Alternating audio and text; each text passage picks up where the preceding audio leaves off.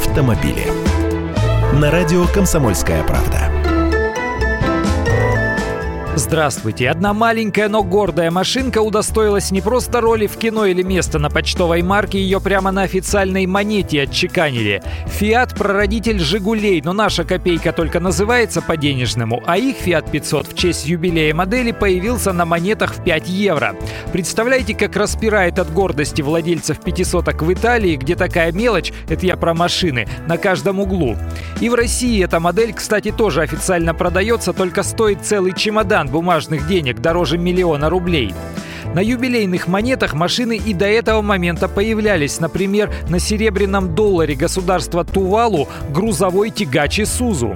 У нас машины на деньгах тоже есть. На картинке пятитысячной банкноты по Хабаровскому мосту едут машины, мизерные совсем, зато несколько штук, и находятся утверждающие, что могут распознать, какие именно модели там изображены. Посмотрите при случае, вдруг еще и цифры на их номерах определите.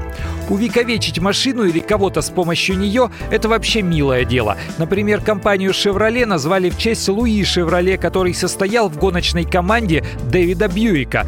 Бьюик, кстати, тоже название марки. Но назвать марку по имени основателя дело простое. А есть такой дорогущий автомобиль Пагани Уайра.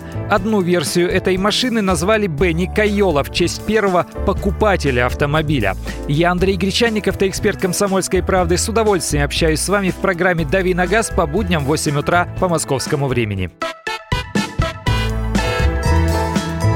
Автомобили.